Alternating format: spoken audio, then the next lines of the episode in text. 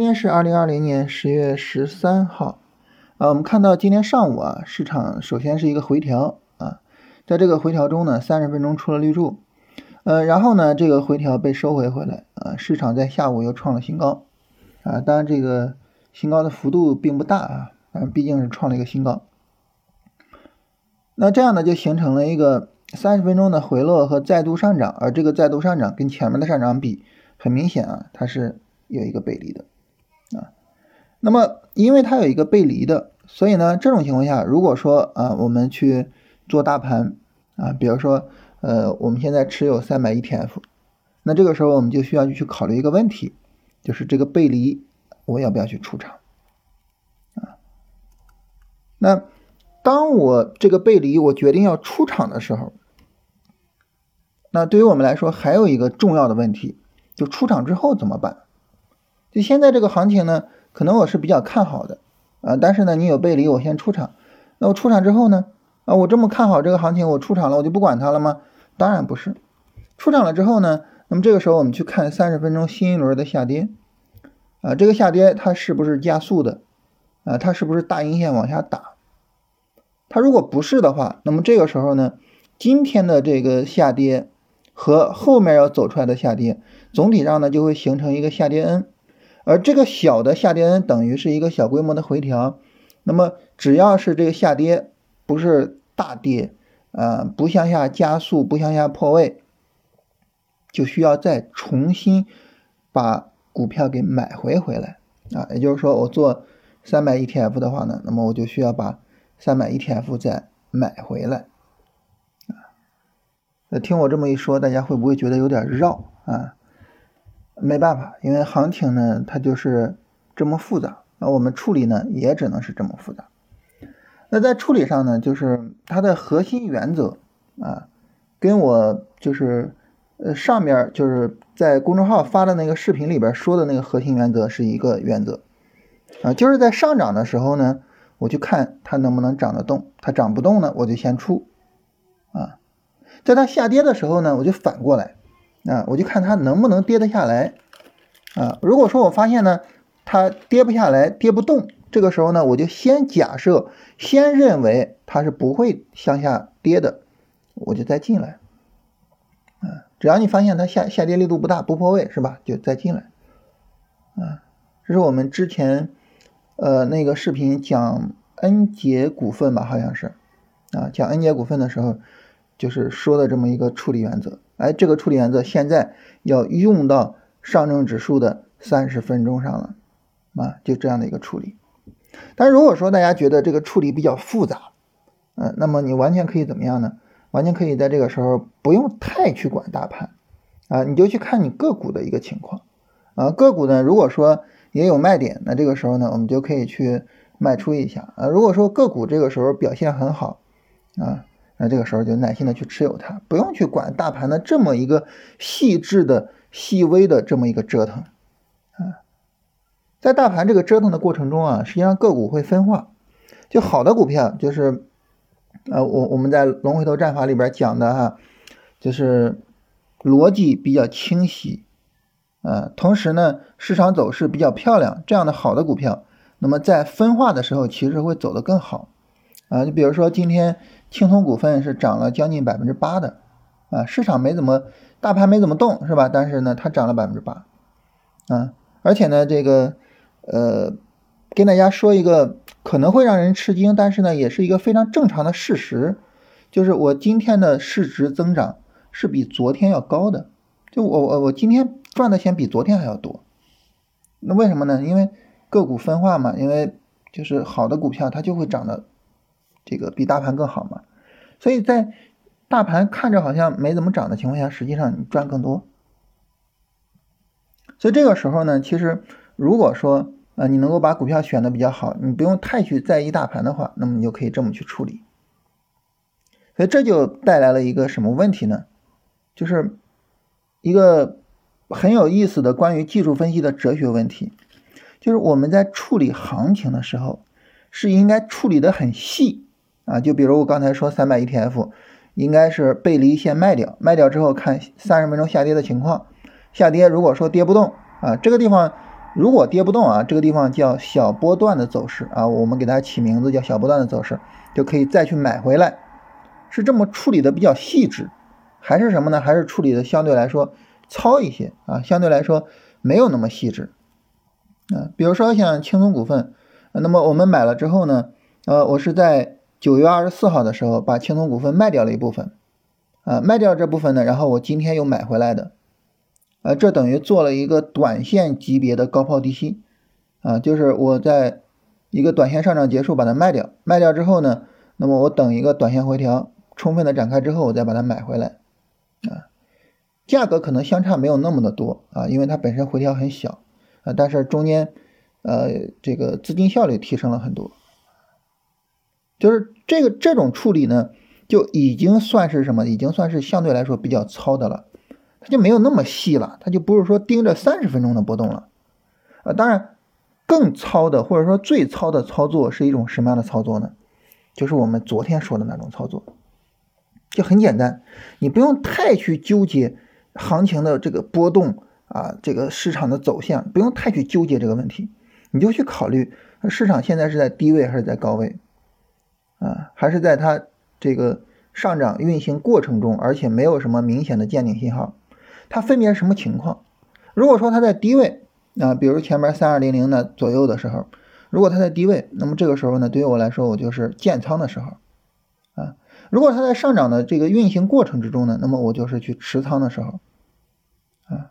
如果说它的高位就是去卖出的时候，无论对大盘还是个股都是这样，这种就属于是一种非常糙的思维。那么这三种思维哪一种会更好一些？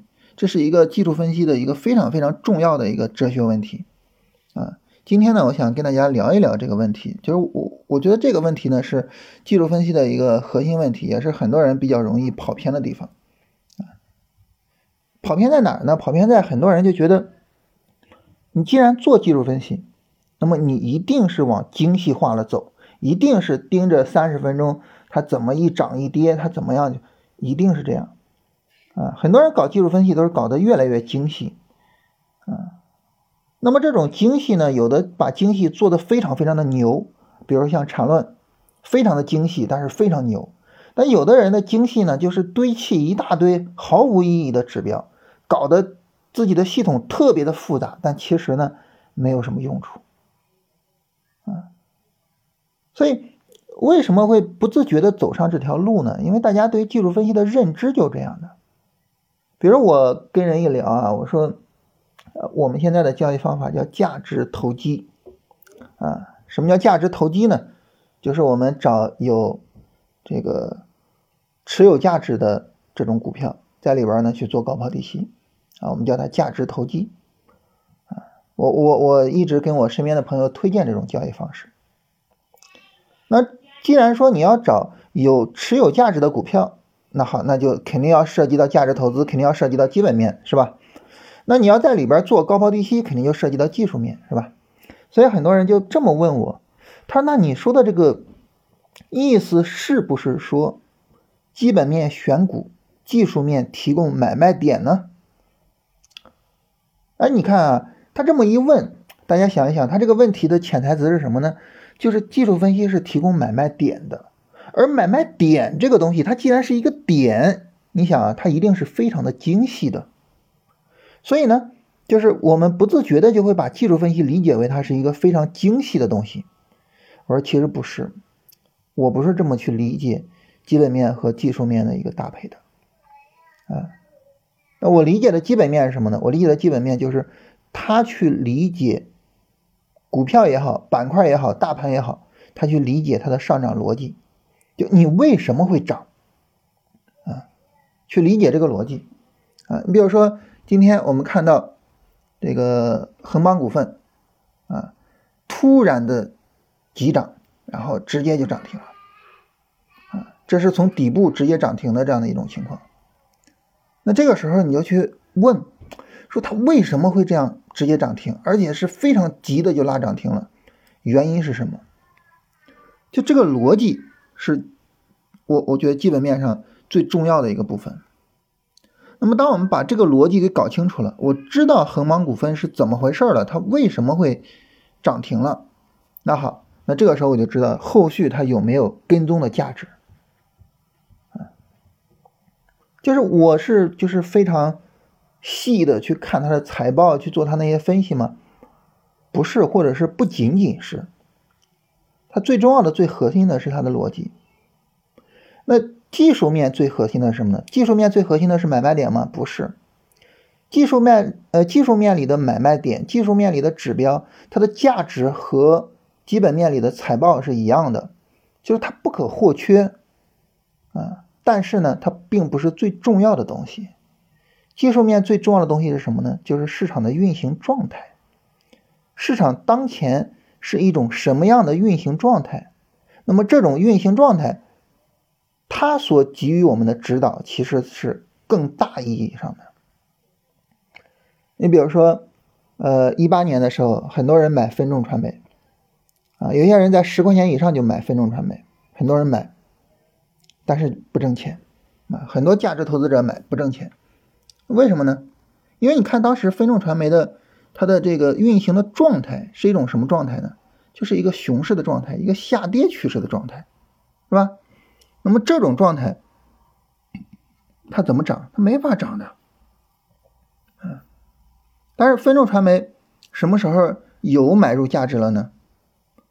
啊，比如说前段时间我们看到分众传媒有一个明显的回调，这个地方我们就买了，啊，节前的时候，节前的时候专门去建仓了分众传媒，为什么？为什么分众传媒这儿可以买了呢？因为你看，分众传媒它现在它的运行状态，它就是一个上涨趋势的运行状态，它是一个不断的突破前高、不断的突破前高的状态。这种状态的分众传媒当然就可以买，是吧？就简单的趋势判断，就简单的趋势判断，它不是说一看哇，它从三块多涨到现在都九块钱了，那我们买的时候是八块钱，从三块多涨到八块钱，都翻翻翻一倍还多了，啊，那这太高了或者什么？不是，他现在反倒能买了，因为趋势告诉我们能买了。这个趋势告诉我们能买，是它的买卖点吗？不是的，不是的。技术分析重要的不是提供买卖点，是告诉你它的运行状态。所谓运行状态，它指的是什么呢？它指的是它的趋势是什么，上涨还是下跌？啊，一八年分众是下跌嘛，然后现在分众上涨啊。那么更复杂一点的。就是就是去判断它的这个趋势转折啊，这些东西也能判断出来啊，当然它更复杂。这个事儿呢，我想，嗯，不行，我今天在公众号我再发个视频，跟大家详细的分析一下分众传媒的这个趋势转折是怎么完成的，啊，跟跟大家详细的聊聊这个话题，啊，就是这方面我们当然可以做，但是更重要的就是它现在是什么趋势。第二个呢，就是它在趋势里边是一个什么样的运行状态？嗯，你比如说，呃，我们在这个龙回头战法里边跟大家聊啊，说我们比较看好的板块，其中呢，我们就比较看好新能车这个板块。新能车的龙头大家都知道，谁都知道是吧？所有人都知道，龙头就是宁德时代，所有人都知道。那么节前的时候，宁德时代是一个什么状态呢？它是一个持续了两个月多的一个回调。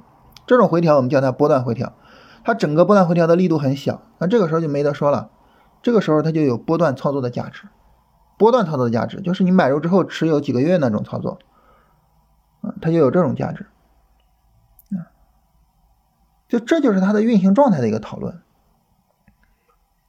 那么第三步的运行状态就是它处于波段的什么时期？它是一个波段回调的一个中后期。它是一个波段上涨的初期，它是一个波段上涨的中后期，不同情况下不同的处理，是吧？波段回调的中后期，这个时候就可以买了；波段上涨的中期、初期，你是要持有的；波段上涨的中后期就开始卖了。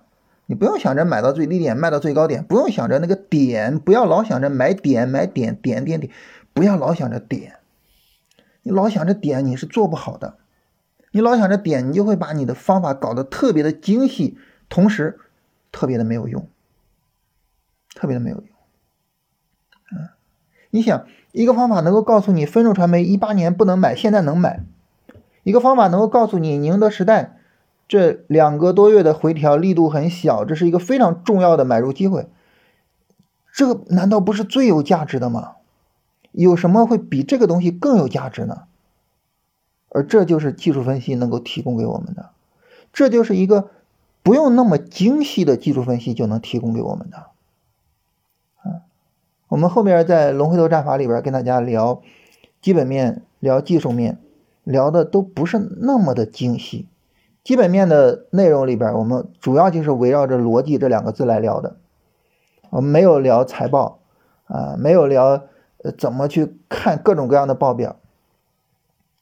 那技术面呢，我们就是围绕着级别，围绕着涨跌轮换来的。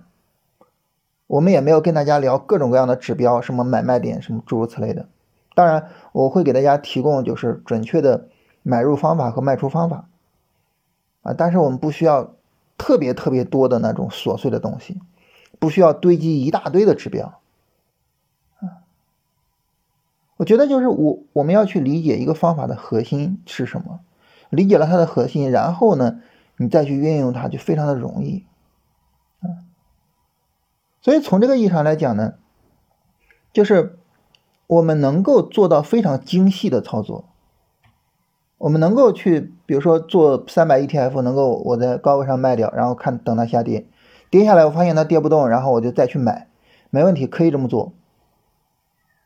但是呢，就是看你有没有必要，啊，就是看有没有必要。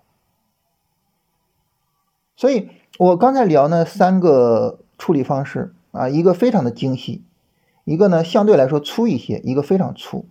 这三个呢，其实你说谁好谁坏呢？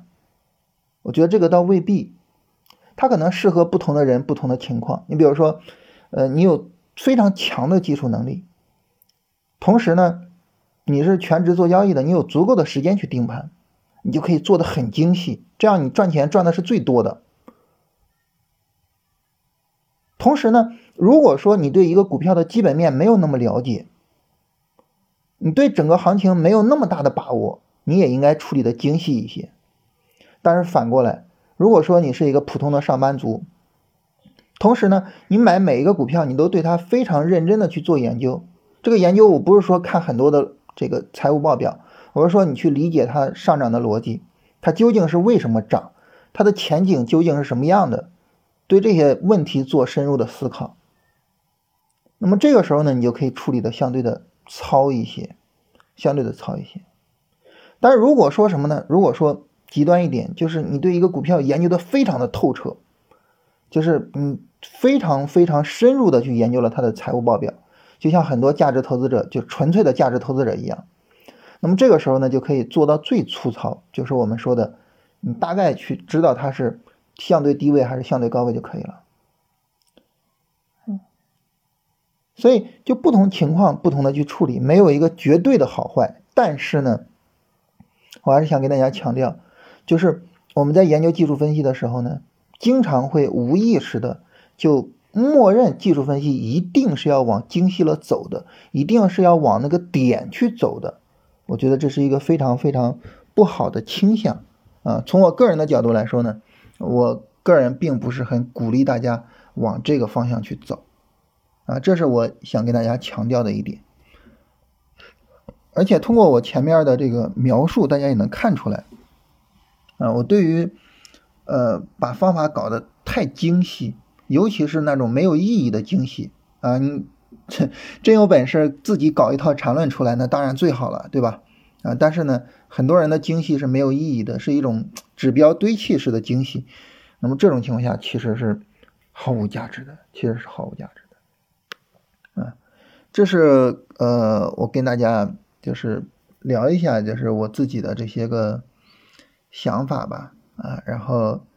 呃，希望大家对于这个技术分析能够有一个呃更为理性的认识啊。我一直是觉得，就是基本面和技术面呢都应该同时去用啊，我们把它们综合起来去用。但是关键在于它们的结合点在哪儿呢？我自己认为，我们的结合点呢，就是我们在龙回头战法里边聊的，基本面提供呃这个股票的炒作逻辑，而技术面呢去提供。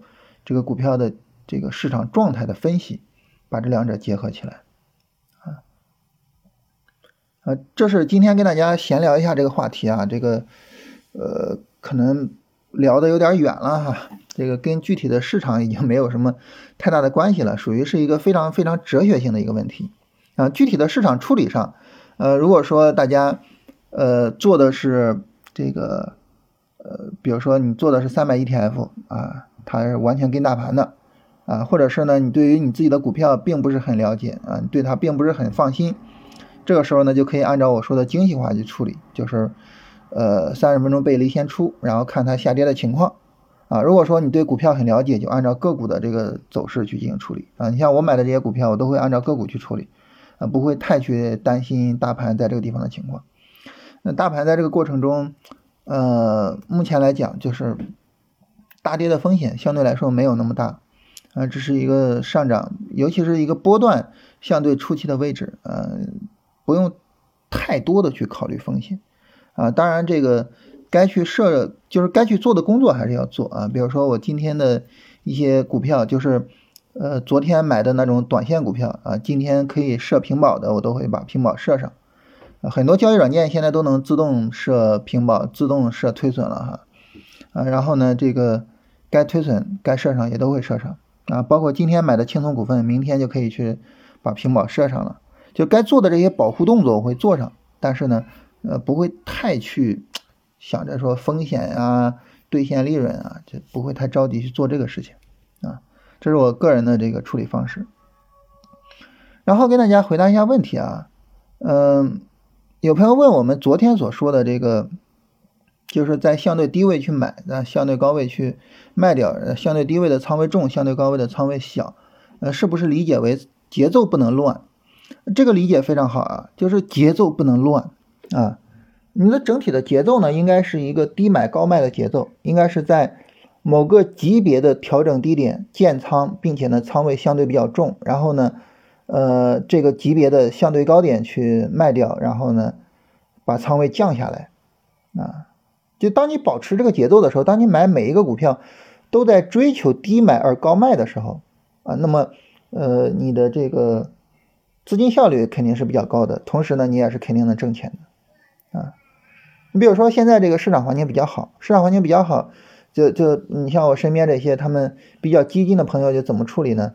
比如说有些股票涨得高了，就止盈卖掉一些，嗯，分众今天就有朋友九块钱以上就开始止盈了。啊，啊卖掉，卖掉之后干什么呢？买那些调整低点的，啊，就不断的去卖掉上涨高点的，然后去买调整低点的股票，就不断的去做这个，就在大盘的上涨周期内，在大盘没有呃比较大的风险、没有系统性风险的情况下，快速的去切换啊，然后呢，充分的利用这段行情，啊，这是他们的处理方式。但是我自己来讲，我属于那种。怎么说呢？就是我属于那种，嗯，你你可以说谨慎，也可以说比较笨啊，就是手比较慢的那种。我我我我比较适合的就是慢慢的去处理，所以呢，我没办法做到像他们那样，就是那么高效率的操作，呃，然后呃，就是如此充分的去利用行情，这个这个我做不到啊，啊，但是呢，就是我我我我看着他们做，我真的是觉得非常牛，就是整个节奏非常非常的好。就不断的在这个呃低位去买啊，不断的是等到一个个股充分回调了去买啊。你比如说青松股份今天去买，那就是一个充分的回调了之后去买的是吧？然后呢，呃，不断的等拉升了到高位上去卖掉，就整个节奏处理的非常的好。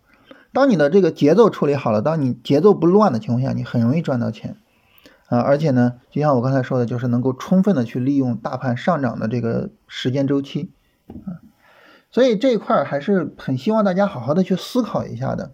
就无论你去处理大盘，还是去处理这个个股，还是应该好好思考的。你像我这些朋友，他们处理的这么激进，对吧？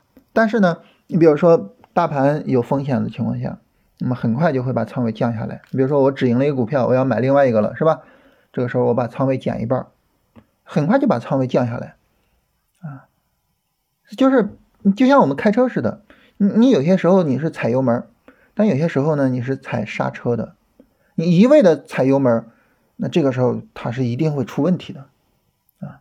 所以这个跟大家，呃，就是我觉得这个这个就是说法很有意思啊，就是非非非常非常对，就节奏不能乱啊。然后有朋友说这个谁不知道低了买高了卖啊？但是谁知道牛什么时候来，熊什么时候来？这个啊，就首先第一个，你说谁不知道低了买高了卖？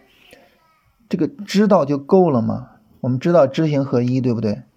啊，知行合一，知道做不到等于不知道。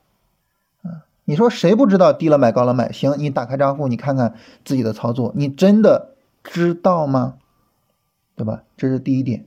第二点呢，就是牛什么时候来，熊什么时候来？这个我昨天说了啊。牛熊市的判断上，两个条件啊啊，当然分众传媒，我我后边专门给大家录视频聊一下啊。两个条件，第一个条件呢就是估值，第二个条件就是波段级别的顶底结构啊。波段的这个调整什么时候结束呢？短线级别的顶底结构啊。那么短线调整什么时候结束呢？就三十分钟的顶底结构，就这么简单啊。啊，同样的一个技术方法，你可以用在不同的周期上，就这么简单。所以什么时候来呢？就就这个时候来呀。啊，我们之前也跟大家聊过买点什么的，是吧？你出买点的时候来呀，出买点的时候牛市来啊，出卖点的时候熊市来啊，就这么简单啊。啊，第三点呢，要跟大家聊聊什么呢？就是我说的那个点的那个问题，很多人理解就是。牛市来，它是在一个点来的，不是的。你可以把它理解为是一个区域，啊，或者是把它理解为是一个什么呢？理解为某一个大的条件，啊，它不是说在今天下午的十点，呃，这个十四点二十三分牛市来了，哪那么准确啊？但是呢，你比如说两千七百点以下，A 股就算低估，那这这个就很有意思，是吧？而且很容易做判断，啊，所以就是还是不要有点的思维啊。关于这个，呃，说一下这个事情。啊，有朋友说这个国药股份啊，国药股份这个股票，然后呃，就是就是不断的有呃解套的这个机会，但是呢一直没有出啊。问这个股票怎么样去处理？啊，对于国药股份这个走势啊，我们可以去看一下。就是它的市场状态是什么？大家把这个方向键，你按向下的方向键。当你按向下的方向键的时候呢，这个时候就是走势图会缩小，然后呢，你就更能够看到这个股票的全貌。那好，国药股份从十九块多到现在，它是一个什么市场呢？这是一个牛市，是吧？典型的牛市。所以首先呢，这个走势状态上判断说它是牛市啊。牛市，那么它之前是一个什么走势呢？很明显的呢，就是从六月二十四号啊，大家看一下走势图啊，六月二十四号开始，国药股份就是一个大的波段回调啊，尽管中间曾经在八月十号创过新高啊，但是呢，很快就跌下来了啊，一个大的波段回调之中，所以这是它的运行状态的第二点，就是它是一个大的波段回调，波段回调在周线上看得很清楚啊啊，你一看周线，这就是一个大的调整。好，那么这个波段回调的力度算不算大呢？它整体的这个调整幅度啊，呃，从五十多块钱最低跌到过三十六，它这个调整幅度是偏大的，偏大的。但是呢，因为它时间比较长，它从六月中旬一直到现在，是吧？已经有四个月了，所以这种情况下呢，那么它的长时间都没有再创新低，长时间再也跌不下去的情况下呢？实际上呢是有买入的价值的，啊，也就是说国药股份这个股票，你要让我看，我觉得九月初其实是有买入的价值的，啊，就这种股票你只要不追高买，呃，其实问题不是太大，问题不是太大，啊，但是呢，如果说你说你你从最高点买，呃，然后一直熬熬到现在熬不住了，那这个时候就操作上就有很大的问题了，是吧？首先一个你没有等回调买。那这本身就是个很大的问题。我们做交易最重要的就是要等回调买。我们说低买高卖，低买高卖是吧？你要等回调买，这第一点啊。第二点呢，就是这个调整呢，你要去看它的调整的力度什么样的，调整力度大就不要再去碰它了，调整力度大，你要等它一个长时间的去把这个力度给消化了再去碰它，就不要再轻易的碰它了。这第二点，第三点呢，就如果说要买的话，呃，在底部区域去买入它，啊，当然大家可能各有各的买点或者各有各的这个具体的买入的方式，但总体一个大的原则就是尽量的在。底部区域去买，那当你做到这些的时候，实际上呢，那么你大概能在四十五以下买入国药股份。我就不说买的太低啊，你你说在四十买，那就要求太高了，是吧？但是你在四十五以下买入还是没问题的，对吧？你只要在四十五以下买入国药股份，那么你这个买入相对来说都是安全的。四十五是一个很低的要求啊，因为它是整个回调过程的。大概中间位置是吧？一个很低的要求，所以这个时候其实我倒不是说想说国药股份本身的这个情况啊，我是想说整个的我们的操作原则。如果说你一路上按照这个操作原则去处理你的交易，你你你你说长时间下来你会亏损吗？哇，亏损太难了，我还想在股市赔钱太难了，你想想吧，是吧？等回调买，回调的时候看它的回调力度大不大啊？然后回调力度不大才去买，回调力度大了就耐心的等一个长时间的一个消化过程，啊，然后这个在回调的相对低位买，这个相对低位我们要求也不是太高，你在整个回调区域的百分之五十以下就行，啊，比如说国药股份四十五以下买就行。你想这三点你做到了，你想想想赔钱，哪那么容易赔钱啊，对吧？啊，这里我还没有加基本面，我还没有跟大家讨论说。国药股份的上涨逻辑是什么？这个上涨逻辑能不能持续？我们还没有讨论这个，我们仅仅从技术面上讨论，很难赔钱。所以就是这些原则一定要搞清楚啊！但是你反过来，呃，你在最高点去买进去啊，该卖了你买进去，然后呢，你跌了两个月了，两个月的下跌，我们知道这叫波段下跌是吧？一个波段下跌走出来了，两个月了，然后呢，它跌的也不是很厉害，然后你就受不了了，百分之二十不算厉害啊，波段下跌的话。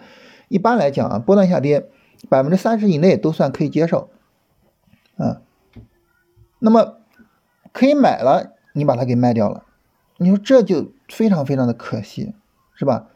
非常的可惜。当然，昨天卖掉可能也有一个原因，就是昨天大涨，但是国药股份它没怎么涨。但是就像我说的，就是我自己也是，就是昨天当然也赚了不少钱，但是呢，今天赚的比昨天还要多。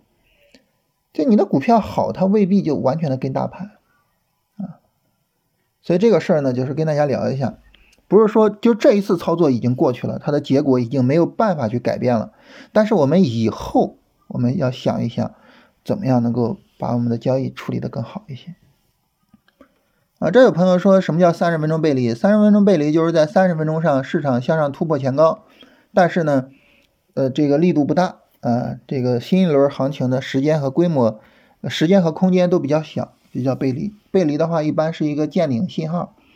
当然，你要看它总体的这个行情的规模啊，行情的规模越大，见顶的可靠性就越大。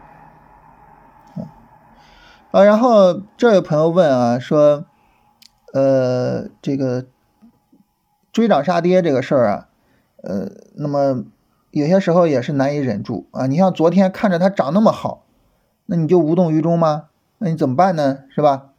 这个事儿是这样哈，它一个上涨前面一定是有个下跌的，你在那个下跌的时候去买嘛，对不对？你在下跌的时候去买嘛，啊，我们当时在三千二附近反复的说买买买，但是那你不买，你非得等到它涨了，是吧？这是第一个。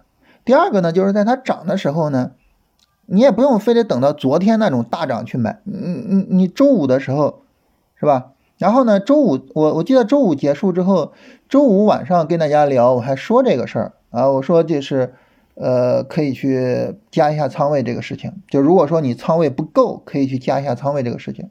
你不能等到周一都大涨了，然后在周一大涨的高点去买，是吧？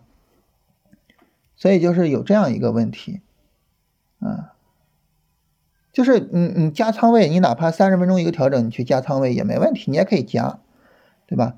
但是呢，你不能说你就忍不住，你就在，就是很可能什么呢？很可能你周一大涨买的股票到现在是亏损的，很可能是这样，啊，那你说我就是忍不住，我就是那什么，但是你不能跟钱较劲啊，是吧？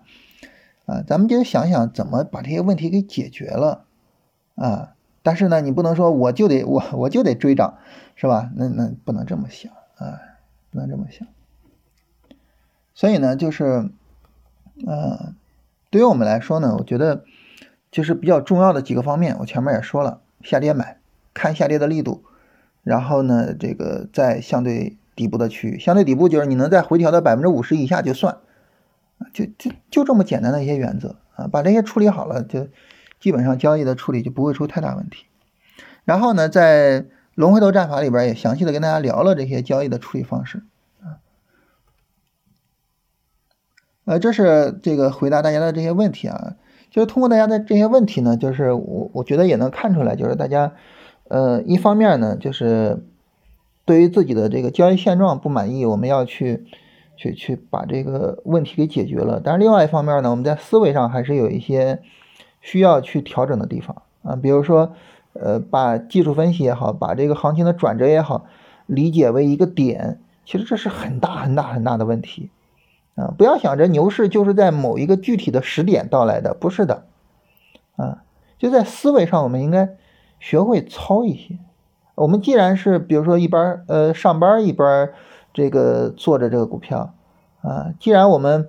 就是不是说老老盯着盘老什么的，我们就不要把自己交易方法搞得那么精细，不要把自己搞得那么累啊。结果呢，最后是吧？你又累，方法又精细，最后账户又不挣钱，你说所谓何来呢？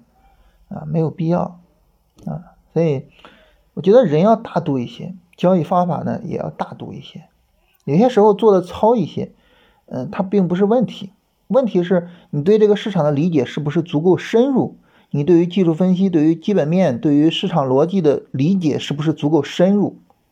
嗯，糙跟精细并不重要，重要的是浅薄和深入的区别。你深入了，最后你的结论非常的简单，那这也很正常，对吧？所以今天呢，特别的跟大家聊一聊这个技术分析的核心点，嗯。我我我觉得应该是挺有意义的，然后这个内容也是我在龙回头里边跟大家聊技术分析里边专门强调的一点，啊，今天特别拿出来跟大家分享一下。